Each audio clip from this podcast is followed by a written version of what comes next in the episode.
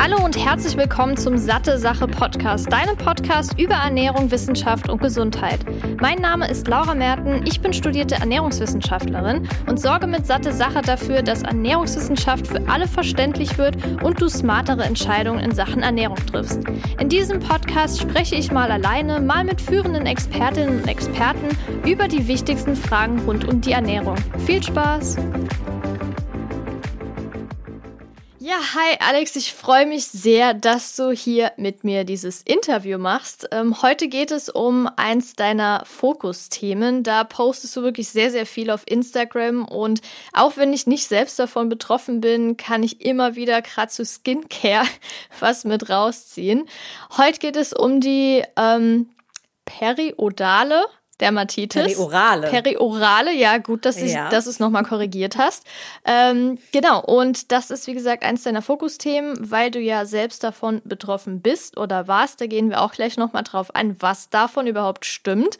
Aber bevor yes. wir näher über das Thema sprechen, stell dich doch mal ganz kurz vor für alle, die dich noch nicht kennen. Ja, hallo, ich bin Alex. Äh, ich bin jetzt tatsächlich seit diesem Jahr, seit zehn Jahren auf YouTube unterwegs. Ich bin Ui. nebenbei Laborantin in Rohstoff- sowie Beauty-Unternehmen auch schon tätig gewesen, also End Endkundenprodukte. Ähm, und so hat sich mein komplettes Wissen einfach angesammelt zu Inhaltsstoffen und leider auch zur perioralen Dermatitis, weil ich eben betroffen war. Mhm. Okay. Ja, also das ist ja schon mal eine wichtige Sache. Ähm, es gibt ja bestimmte Hauterkrankungen, wie zum Beispiel Schuppenflechte oder sowas, ähm, die hat man und die bricht immer mal wieder aus. Ist das denn bei POD, ich kürze das jetzt mal ab, ist es da Perfekt. genauso, dass es irgendwann verschwindet oder kann das immer mal wieder in Schüben auftreten? Ähm, also bei der perioralen Dermatitis ist es erstens so, dass ähm, man sich noch nicht einig ist, beziehungsweise noch keine ähm, gesicherten Ursachen wie Genetik und Co. Ähm, das daran festmachen kann. Man weiß, dass auf jeden Fall, ähm, dass, dass noch ungefähr 90 Prozent der Frauen davon betroffen sind. Ähm, und wenn die periorale Dermatitis dann auftritt, dann ist es nun mal so, dass wenn die unbehandelt bleibt, dass es chronisch werden kann. Das heißt, dann hat man extrem Probleme, diese rötlichen, juckenden Stellen einfach, da kommt noch ganz viel mehr dazu, aber da können wir gleich nochmal weiter drauf eingehen, ähm, wieder wegzubekommen. Und es ist immer so, dass wenn man seine Trigger kennt, es gibt gewisse Trigger, dass es einfach wiederkehren kann. Heilbar, weiß ich nicht, ja. Die Symptome kann man definitiv behandeln, bei mhm. mir ist es ja auch Gott sei Dank weg, aber ähm, Trigger einfach meiden. Okay. Das ist so das Ding. Ja, also du hast gerade gesagt, es gibt dann bestimmte rote Hautareale, genau. Entzündungen und sowas. Gibt es da bestimmte Stellen, an denen das häufiger auftritt oder ist das am ganzen Körper? Ja, also perioral heißt um den Mund herum quasi. Ähm, da treten so die ersten Stellen auf. Meistens so, so ein kleiner roter Fleck. Er sieht ein bisschen aus, als wäre es jetzt ein bisschen zu trocken und dann fängt es meistens an, dass man schon vielleicht mal eine Creme drauf macht und dann geht es ins nächste Stadium. Dieser Fleck breitet sich aus. Irgendwann werden es Papeln und Pusteln, also so kleine eitrige und mit Wasser gefüllte ähm, Bläschen. Und ja, wenn es dann sehr lange unbehandelt bleibt, zieht es sich dann periokular, also um die Augen rum. Mhm. Ähm, ja, die, das, äh, so sieht es dann aus. Und das ist für die Betroffenen einfach, weil es juckt und auch schuppt und nicht schön aussieht, einfach eine absolute Belastung. Ja, kann ich mir auf jeden Fall vorstellen. Ich selbst bin ja von Neurodermitis betroffen, jetzt sehr, sehr viele Jahre schon frei davon. Ich muss sagen, dass immer mal wieder so kleine Hautareale gerade im Winter entstehen, aber sobald ich da dann die dementsprechende Creme drauf mache, ist das auch relativ schnell wieder weg. Und wenn ich darauf achte, aber Mund-Augenpartie, würde ich jetzt mal sagen, können ja auch andere Hauterkrankungen sich zeigen, wie zum Beispiel Neurodermitis. Wie kann ich das denn unterscheiden? Ähm, unterscheiden vor allen Dingen erstmal sucht euch gute DermatologInnen. Die mhm. Diagnose kann nur eine, ein Dermatologe oder eine Dermatologin stellen. Ähm, das, was man so als erstes sehen kann und auch einschätzen kann, ist, habe ich was Neues benutzt, was es ausgelöst hat. Ähm, irgendetwas, was zumindest um den Mund herum sich als erstes äußert und direkt einfach abklären lassen, gar nicht auf eigene Hand irgendwas tun, nicht pflegen. Das, ja, am besten halt alles weglassen. Das ist die sogenannte Nulldiät, die dann eben auch der Arzt beziehungsweise die Ärztin dann meistens verschreibt. Mhm. Können wir gleich auch gerne nochmal drauf eingehen. Würdest du sagen, es gibt dann bestimmte, also du hast eben schon Trigger genannt, aber kann sowas auch durch Kosmetikprodukte bei jedem Menschen ausgelöst werden?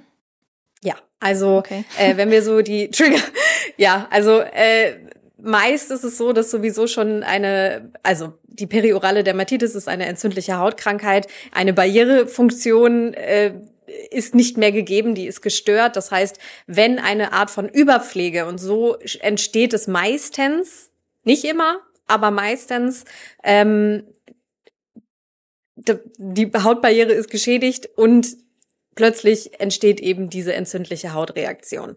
Das heißt, zu viel Kosmetika genutzt, zu viel ähm, Duftstoffe, vielleicht auch deklarationspflichtige Duftstoffe genutzt, wo man potenziell gegen allergisch ist oder die eine Allergie ausgelöst hat. Ähm, alles, was sich sonst noch in Kosmetika tummelt, wie zum Beispiel Actives. Die meisten benutzen viel zu viel Retinol, Vitamin C. Hier nehme ich mir noch was. Ähm, und das schwächt schon mal die Barrierefunktion der Haut ordentlich, äh, sodass dann natürlich noch andere Trigger mit reingreifen können. Und da ist natürlich auch dann, ich habe schon genannt, Allergie und Stress ähm, spielen da dann noch die zweiten Rollen, die dann auch nicht nur in Form von Skincare eben der Haut zugefügt werden können, sondern eben auch, ne, wir sind hier in deinem Podcast, äh, Ernährung. ja.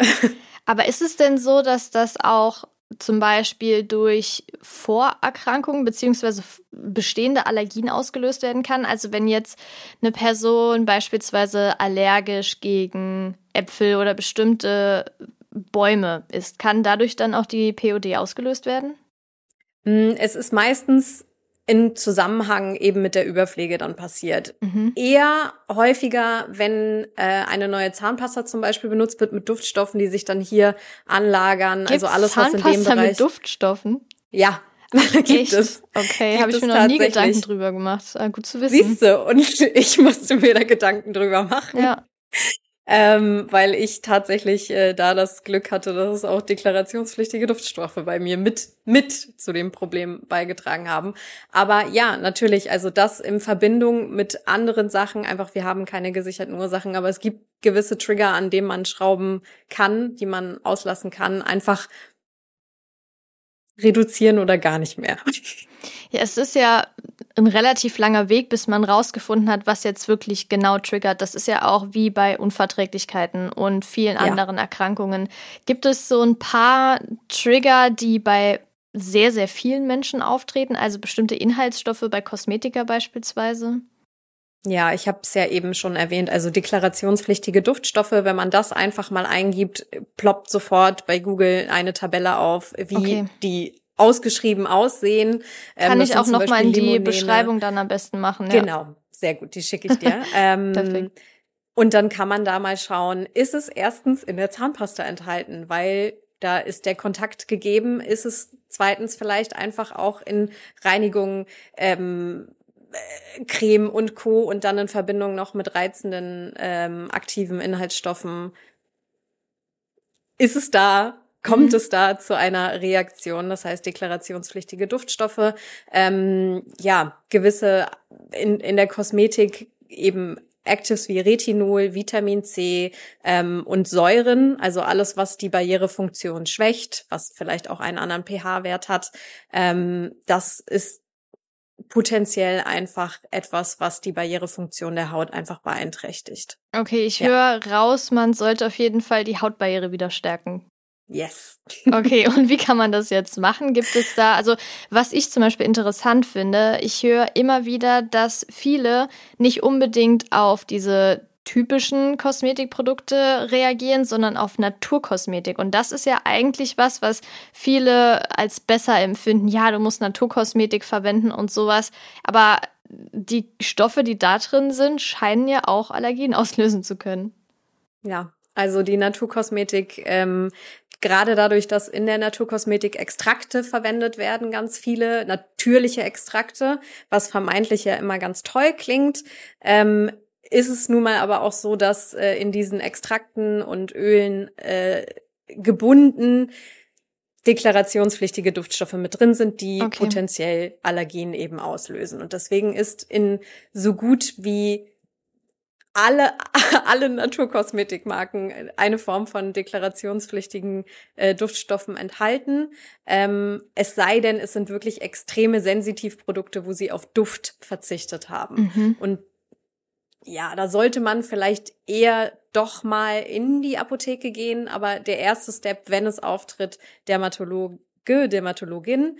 Ähm, und äh, da ist es dann die Null-Diät, das heißt gar nichts mehr benutzen, nur noch das benutzen, was der Arzt oder die Ärztin einem dann verschreibt. Ähm, das kann eine antibiotische Salbe sein, das kann eine Salbe mit Sulfur sein, das kann beides sein. Das muss man schauen, wie es sich bei einem persönlich am besten verhält. Das ist ja auch immer so ein bisschen wie genau auch hier die Stellschrauben.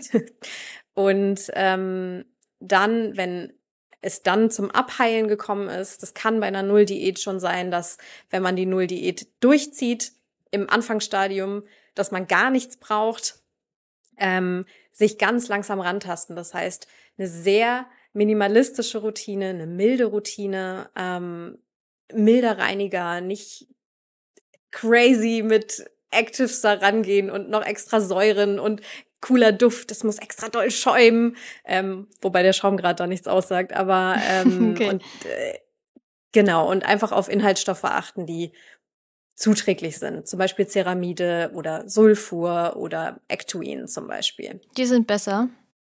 Ja, die okay. sind äh, Hautbarriere aufbauend, stärkend. Ähm, Ectuin zum Beispiel ist auch, wird auch in Augentropfen häufig verwendet, ist zum Beispiel ähm, anti, sag schnell, anti-entzündlich, anti-inflammatorisch. Ähm, ja, und da gibt es einige Inhaltsstoffe, auf die man achten kann. Es ist schon mal sehr gut, wenn auf der Creme steht, barrierestärkend. Okay, also da, es gibt ja zum Beispiel auch Cremes, da steht pH hautneutral drauf. Macht das dann auch schon Sinn?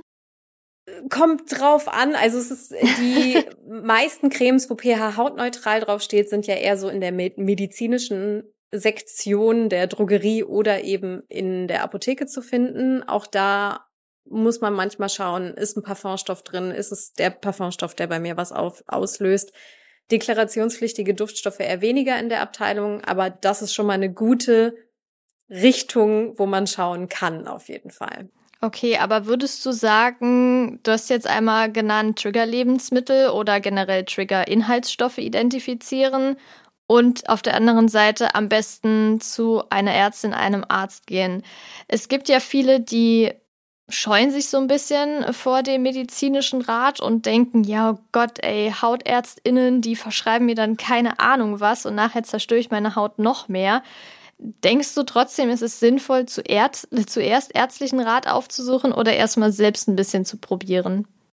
Bitte probiert mich selbst, wirklich. Das ist der okay. Rat, den ich eben da draußen mitgeben kann. Ähm, alles in Eigenregie. Und sei es, also meistens ist es so, es tritt eine rote Stelle auf und wir sind darauf programmiert, dass man es mit Creme irgendwie wegkriegt. Das ist alleine durch die Werbung impliziert, die da draußen so äh, genau. äh, herumfliegt. Ähm, und deswegen, wenn etwas auftritt, macht den Termin aus. Mittlerweile gibt es auch Online-Sprechstunden, wo man ein Foto das zumindest mal hinschicken kann, wenn man sich noch nicht ganz traut, zum Arzt oder zur Ärztin zu gehen. Ähm, und lasst es abklären. Alles in Eigenregie verzögert die Heilung, also verzögert der Rück den Rückgang der Symptome. Ich spreche da auch aus eigener Erfahrung. okay, also du hast gesagt, du hast eigene Erfahrung. Vielleicht, wenn jetzt äh, jemand Angst davor hat, äh, zum Arzt oder zur Ärztin zu gehen, kannst du da mal erzählen, was genau gemacht wird, dass man da vielleicht schon mal drauf vorbereitet ist? Ähm, also bei DermatologInnen ist es ja meistens so, dass man ziemlich lange wartet. Das heißt, es ist relativ gut, wenn man früh einen Termin ausmacht, ähm, sei es online oder am Telefon, je nachdem, wie, wie man das machen möchte. Bei mir war es online. Ähm, äh, ja, und ähm, dann äh, wird man quasi einmal man kommt in den Behandlungsraum und äh, es wird es wird eigentlich gar nicht lange geschaut. Also meistens sieht man schon das Stadium, die Ärztinnen können das deutlich besser einschätzen, einfach weil sie ne, deutlich mehr schon gesehen haben ähm, als ich jetzt als Nicht-Dermatologin. Ähm, und es wird eigentlich nur draufgeschaut, es wird vielleicht einmal die Haut noch mal so ein bisschen angefasst. Ähm, es wird kein Abstrich meistens genommen, es sei denn, es wird noch mal extra vorsichtig geschaut, wenn es sich schon verbreitet hat, ob es wirklich die periorale Dermatitis ist. Aber in den meisten Fällen sitzt man beim Arzt oder der Ärztin und ähm, unterhält sich. Es werden ein paar Fragen gestellt und dann findet man relativ schnell raus, dass sehr viel gepflegt wurde. Vor allen Dingen, ich habe da einen Fleck und ich habe versucht, den schon wegzukriegen. Das ist meistens schon das erste Indiz und dann wird eigentlich nur noch so ein bisschen justiert an der Creme, wenn es eine Creme gibt und eine Nulldiät verschrieben. Das heißt, das erste, was man persönlich machen kann, ist eigentlich eine Nulldiät vielleicht schon mal anzufangen. Das ist etwas, was man eigentlich immer machen kann, wenn die Haut so ein bisschen ausrastet. Nicht nur bei der perioralen Dermatitis. Ähm, ja, und äh, da braucht man gar keine Angst zu haben, wirklich. Okay, ja, aber ich glaube, es ist trotzdem immer gut, weil es gibt ja wirklich viele, die sich vor diesem Ungewissen eng ängsteln. Ja. dass sie Angst haben davor, Ängsteln. sagen wir so das. Ja, genau. Ja. Dass sie Angst davor haben, äh, einfach jetzt ausgesprochen. Und wenn man dann aber so ein bisschen schon erfährt, und das merke ich ja auch im Umfeld, ja, was passiert denn da, wenn ich dorthin gehe? Worauf kann ich mich einstellen? Deshalb war es mir jetzt wichtig, dich da zu fragen, um vielleicht auch die Angst da ähm, ja, wegzunehmen. Aber du hast jetzt sehr, sehr oft von dieser Nulldiät gesprochen und dieses Diät impliziert für mich, äh, weil ich Ernährungswissenschaften studiert hat, immer ja. irgendwie Lebensmittel weglassen, weniger Kalorien zu essen. Aber du hast eben gesagt, da geht es vor allem darum, diese ganzen Trigger-Inhaltsstoffe von Kosmetika zu reduzieren. Ist das denn, weil du gesagt hast, es wird dann empfohlen, wirklich nur auf solche Inhaltsstoffe von Produkten bezogen oder auch auf Ernährung? Ähm, wenn man bei der Dermatologin oder dem Dermatologen sitzt, ähm, dann ist es so, es wird eine Nulldiät empfohlen und es wird erklärt. Es wird dann gesagt, Sie benutzen bitte nichts mehr. Gar mhm. nichts mehr. Sie lassen nur noch Wasser an ihrer Haut ähm, und es geht gar nicht so ins Ernährungsspezifische rein. Es wird aber schon gefragt, haben Sie irgendwas anders gemacht in letzter Zeit? Haben, ist Ihnen irgendwas aufgefallen? Und das ist definitiv, wenn wir jetzt so den Ernährungsaspekt uns vielleicht dann auch mal anschauen, da kannst du mir dann auch gleich aushelfen, ähm, ist es da auf jeden Fall wichtig, nicht nur zu schauen, was habe ich an meiner Pflege geändert, was ähm, habe ich überpflegt, habe ich neue Inhaltsstoffe benutzt, sondern habe ich andere Sachen gegessen? Ähm, habe ich mehr Stress gehabt als sonst? Gibt es irgendein Thema, was mich extrem belastet? Ähm, das alles zusammen sind Sachen, die man auf jeden Fall sich mal anschauen sollte und vielleicht auch mal ähm, aufschreiben sollte. Vor allen Dingen, wie fühle ich mich nach dem Essen? Also mhm. generell ein Rat, den ich irgendwie geben kann, weil wenn man sich schlecht nach irgendeinem Lebensmittel fühlt, ist es vielleicht mal ganz gut, da so ein bisschen reinzuschauen. Ähm, und äh, ja, da äh, empfiehlst du, glaube ich, immer ganz gerne ein Tagebuch, richtig? Ja, genau, weil ich finde einfach, dann kann man herausfinden, nachdem man bestimmte Lebensmittel weggelassen hat oder man lässt typische Allergene raus, wie zum Beispiel Milchprodukte. Viele reagieren auch auf Gluten. Ähm, Zucker ist auch ein krasser Trigger für manche. Gesättigte und vor allem verarbeitete Fette, generell verarbeitete Produkte und sowas ist wirklich oder das sind wirklich ziemlich krasse Trigger. Und wenn man merkt, okay, ich habe in letzter Zeit vielleicht mehr von diesen Lebensmitteln gegessen, die mal komplett weglassen, am besten für so zwei, drei Wochen und dann nach und nach wieder die Produkte einführen. Das ist bei diesem Punkt am besten.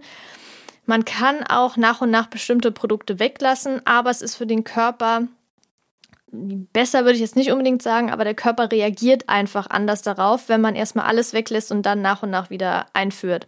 Es können auch Kombinationen sein, das ist auch möglich, aber da einfach mal drauf zu achten, wegzulassen, das ist ja wie bei der Nulldiät im Prinzip auch, dass man erstmal alle potenziellen Triggersachen weglässt und den Körper mal oder vor allem der Haut mal ein bisschen Erholungszeit gönnt und dann zu schauen, okay, wie gehe ich weiter vor? Werbung. Hast du dir schon mal Gedanken um deine Omega-3-Zufuhr gemacht? In den Industrieländern ist die ausreichende Fettzufuhr kein Problem. Das Problem liegt hier eher in der Art der Fettsäuren und besonders in dem Verhältnis von Omega-6 zu Omega-3-Fettsäuren, welches bei 5 zu 1 liegen sollte. Allerdings ist es hierzulande eher 10 zu 1, beziehungsweise gerade bei Jugendlichen sogar bis zu 25 zu 1. Die Vorzüge von Omega-3-Fettsäuren sind auch durch zahlreiche Studien gesichert, wie zum Beispiel Beispiel, dass EPA und DHA zu einer normalen Herzfunktion beitragen, DHA zur Erhaltung einer normalen Gehirnfunktion sowie normaler Sehkraft beiträgt. Wenn jemand, wie auch ich jetzt aber kein und vor allem nicht regelmäßig Fisch isst, ist es wichtig, eine Alternative zu finden. Daher kann es durchaus sinnvoll sein, hochwertiges pflanzliches Algenöl zu nutzen und genau das bekommst du bei Norsan zusätzlich auch aus umweltschonendem Anbau. Das vegane Omega-3 von Norsan enthält zudem hochwertiges Bio-Olivenöl als Antioxidant Antioxidants und 800 internationale Einheiten veganes Vitamin D3. Neben dem Öl bietet Norsan auch das hochdosierte Omega-3 in Kapseln an und das Gute daran, weder das Öl noch die Kapseln haben einen fischigen Geruch oder Geschmack. Damit auch du dich jetzt vom Omega-3-Experten Lausanne überzeugen kannst, konnte ich einen Rabattcode für dich ergattern. Mit dem Code SatteSache15, klein und zusammengeschrieben, bekommst du 15% Rabatt auf deine gesamten Neukundenbestellung. Ganz einfach unter www.norsan.de per Mail oder Telefon einlösen und deinen eigenen Omega-3-Bedarf decken, sowie den deiner Liebsten. Werbung Ende. Hatte früher, als ich die Pille abgesetzt habe, mit, boah, das ist jetzt fast schon zehn Jahre her, ich würde mal neun Jahre grob sagen, da habe ich so schlimm Akne bekommen. Also mein kompletter Hormonhaushalt hat absolut verrückt gespielt, obwohl ich die in Anführungszeichen nur fünf Jahre genommen habe. Also bei vielen, die die jetzt, keine Ahnung, 20 Jahre nehmen. Ich habe sie zwölf du, genommen. Du zwölf, ich weiß mhm. nicht, wie es bei dir danach war. Das ist ja nochmal ein ganz anderes Thema. Rücken Aber das und kann Dekolleté. ja auch Ganz genau, Rücken komplett voll, Dekolleté voll, Gesicht ging eigentlich bei mir, aber ist einfach ja. super unangenehm und bei der POD stelle ich mir das noch viel schlimmer vor, weil es eben ja im Gesicht ist, um den Mund herum, vielleicht auch Augenpartie betroffen ist. Ja. Dementsprechend würde ich da definitiv empfehlen, erstmal alles wegzulassen. Vielleicht kann man ja auch erstmal nur Pflegeprodukte weglassen oder nur die Ernährung checken, weil es ist schwierig, wenn man beides gleichzeitig macht, rauszufinden, ja, was ist denn jetzt das Problem? Aber ja. erster Schritt ist definitiv DermatologInnen aufsuchen und das abklären lassen. Habe ich jetzt das wahrscheinlich sehr richtig rausgehört, oder? Yes. Okay, perfekt. Ich hätte es auch nicht häufiger erwähnen können. Es ist einfach ja, ja, sehr, sehr wichtig. Es ist wichtig. Es ist definitiv ja. wichtig. Ja. Ja, also das auf jeden Fall. Ähm, hast du denn auch bei der Diät, äh, also nicht bei der Null-Diät, das hast du ja schon gesagt, aber hast du auch bei der Ernährung irgendwas gemerkt bei dir? Du hast eben genickt ähm, bei Milchprodukten. Ja, ja, ja, ja. Ähm, ich war schon immer ein bisschen laktoseempfindlicher, mhm. äh, hab's aber nie auf, also nie im Ernährungstagebuch festgehalten. Ich habe immer nur gemerkt, morgens dann, als ich mich noch omnivor auch ernährt habe, ähm, dass ich nach dem Müsli komplett Bauchschmerzen hatte. Mhm. Warum nur? Ähm, ja, und dann äh, zu der Zeit äh, bin ich dann eben auch auf die nicht nur vegetarische, sondern eben auch komplett pflanzliche Ernährung dann umgestiegen.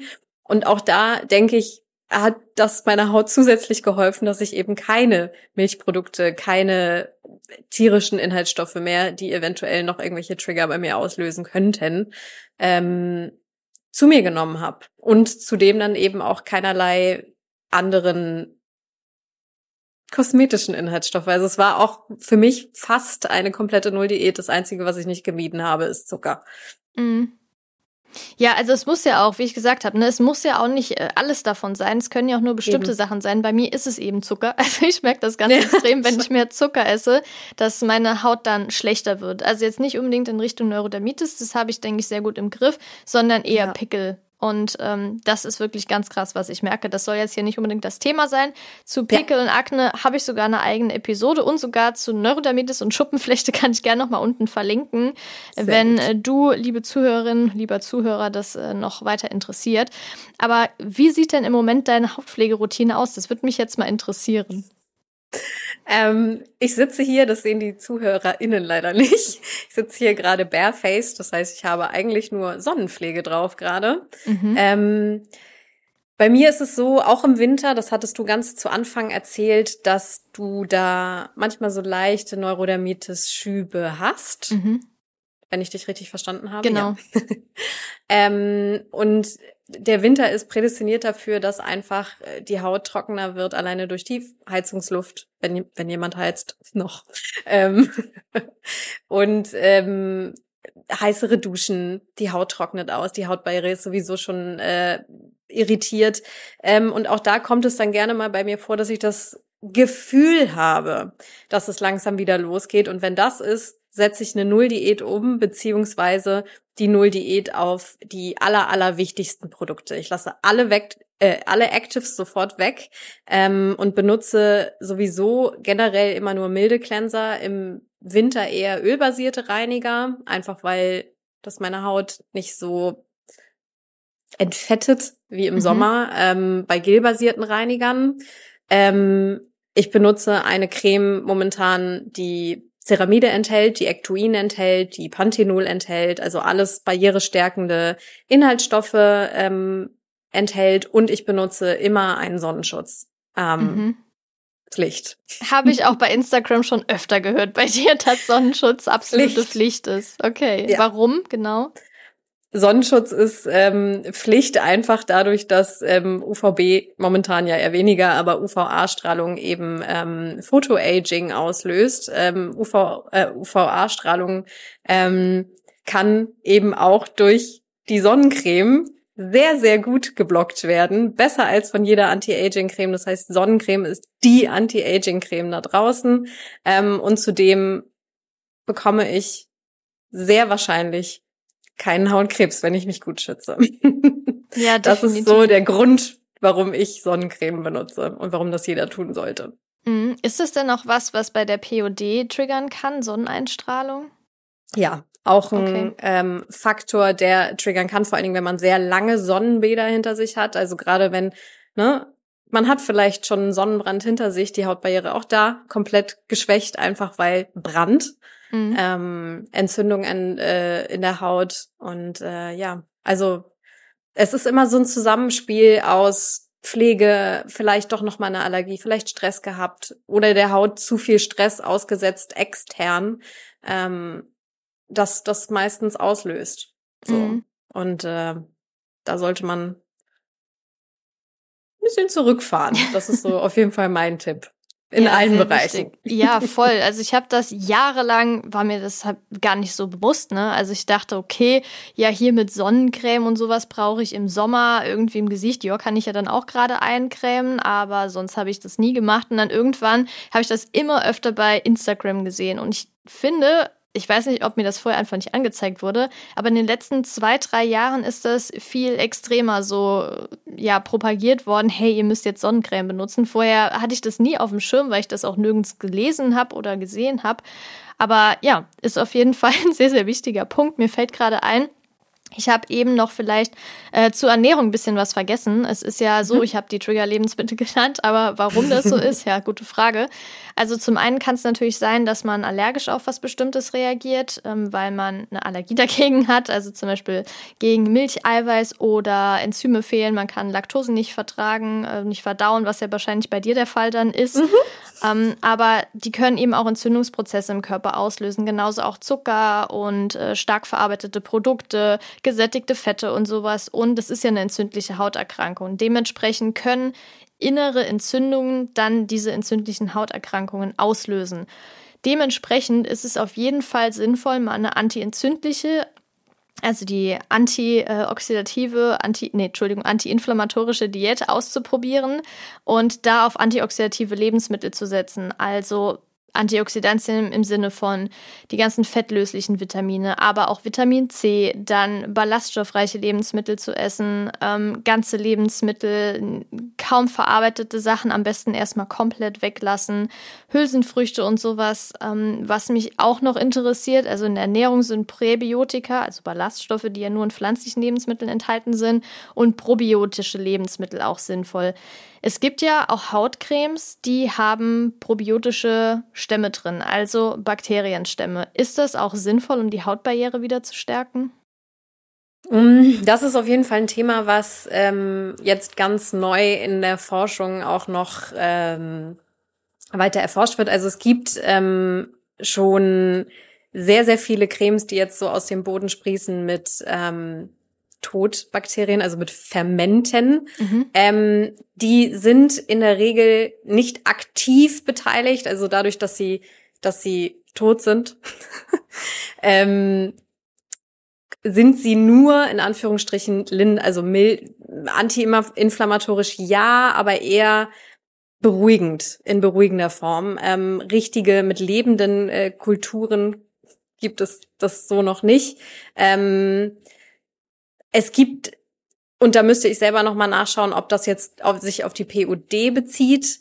Mhm. Zumindest sind mir da noch keine Studien bewusst, die nachweislich helfen. Ich kenne nur die typischen Stoffe, die eben vom Hautarzt beziehungsweise der Hautärztin ähm, verschrieben werden und das sind Sulfur, also Schwefel ähm, und ähm, ja verschiedene antibiotische Salben, einfach weil es sich flächig nur hier verteilt. Ähm, ja, äh, wenn da ÄrztInnen, ja, wenn da ÄrztInnen schon äh, Studien mitgemacht haben und das verschreiben, dann kann man das sicherlich machen. Man kann es sicherlich auch später, wenn alles abgeklungen ist, nutzen und um die Haut so zu beruhigen und zusätzlich zu unterstützen. Ähm, aber es gibt auch so Inhaltsstoffe und das gibt's ja auch in der Ernährung, ähm, zum Beispiel Inulin. Inulin mhm. ist auch super häufig ähm, in äh, Pflegeprodukten enthalten, einfach weil es zusätzlich die Hautbarriere stärkt. Ballaststoff ähm, kurz so zum Einwerfen. Genau, richtig. Ähm, also kann nicht schaden, ist aber jetzt nicht die Heilung dann mhm. in dem Moment. Es, hinterher ja. Zur Heilung würde ich würde ich mich ganz hinten nochmal anstellen und nochmal ja. ein paar Studien abwarten, was, äh, was die dann sagen. Mhm. Ich sage ja auch immer gerne, genauso wichtig wie die Pflege von außen ist die Pflege von innen. Und ich denke, zusammenfassend kann man auch sagen, dass man die Hautbarriere definitiv auch von innen stärken kann, weil wir haben ja, ja im ganzen Körper äh, alle möglichen Hautschichten. Wir haben Schleimhäute, die sitzen ja auch im Körper, die man gar nicht sieht. Und die sind ja auch nicht zu vernachlässigen, gerade diese Entzündungsprozesse. Weshalb ich definitiv sagen würde, wichtig ist, Pflege von innen in Form von einer gesunden Ernährung, Bewegung und Lebensstil aber auch die Pflege von außen im Sinne von Trigger-Produkte oder Trigger-Inhaltsstoffe, ja. wie gerade diese ähm, deklarationspflichtigen äh, Parfüms, ja. so wie ich das jetzt verstanden habe, äh, genau. Duftstoffe auch zu meiden und da zu schauen, zur Dermatologin, zum Dermatologen gehen, auch da professionelle Hilfe, vielleicht auch Medizinprodukte anzuwenden, um da nochmal quasi ein Reset zu machen. Hast du denn jetzt abschließend noch ähm, außer Sonnencreme ähm, und Arzt, Ärztin-Besuch, äh, hast du vielleicht noch so Tipps, die du mitgeben kannst, die du auch am häufigsten bei Instagram auch teilst? Ähm, die häufigsten Tipps, die ich teile, ist natürlich die ersten zwei, die du schon genannt hast. ähm, weniger ist mehr. Mhm. Ähm, außer bei Sonnencreme. Aber das ist so der Tipp, den ich immer teile. Deswegen alles in, in, äh, in der anderen Pflegerichtung, was jetzt nicht Sonnencreme ist, weniger ist mehr. Wenn ähm, man muss nicht drei Produkte mit drei verschiedenen aktiven Inhaltsstoffen nutzen. Ähm, es ist in der Regel immer sehr gut, wenn man ähm, sich generell einen Schritt zurückgeht. Das gilt nicht nur für die Hautpflege, das gilt für die Ernährung. Ja. Einfach sich, ähm, ja, sich nicht, das sagt man auch immer so einfach, sich nicht zu stressen, aber vielleicht auch da mal hinzuschauen, ähm, Stressmanagement. Also man kann genau. ja viel Stresssituationen nicht vermeiden, aber man sollte da einen Ausgleich auf jeden Fall finden. Genau, richtig. Und sei es in Form von Sport, sei es in Form von einer Therapie vielleicht. Mhm. Ähm, ja, und äh, eine gute oder einen guten Dermatologen finden und Dermatologin. ja, definitiv. Das ja, sind Alex, definitiv äh, die Tipps. Perfekt. Ja, vielen, vielen Dank für die ganzen Tipps. Für alle, die sich jetzt weiter für das Thema interessieren, kann ich deinen Instagram-Account sehr empfehlen. Den verlinke ich hier nochmal unten, genauso wie deinen zehnjährigen YouTube-Kanal. Da, äh, auch da herzlichen Glückwunsch zu. Also mega cool. Ich hatte ja damals auch YouTube angefangen. Ich weiß, wie viel Arbeit das ist und von daher Respekt, äh, alle Achtung, dass du das so unter einen Hut bekommst. Und ja, ich denke auch, dass diese Episode vielen geholfen hat, die vielleicht noch gerade ein bisschen unsicher sind, hm, könnte ich davon betroffen sein. Gerne auch die Episode teilen, wenn jemand im Umfeld da Hautprobleme hat. Ich denke gerade diese ganzen Hautpflegetipps, die gelten jetzt nicht nur für POD, sondern auch für allgemein die Hautgesundheit. Ja. Äh, dementsprechend auf jeden Fall eine hilfreiche Episode. Nochmals vielen, vielen Dank. Ich wünsche dir noch einen schönen Tag und ähm, ich werde morgen nochmal Sonnencreme benutzen. Das habe ich heute nicht getan. ja, sehr gut. Vielen Dank, dass ich da sein durfte. Und äh, ja, schönen Tag dir. Danke, bis dann. Ciao. Tschüss.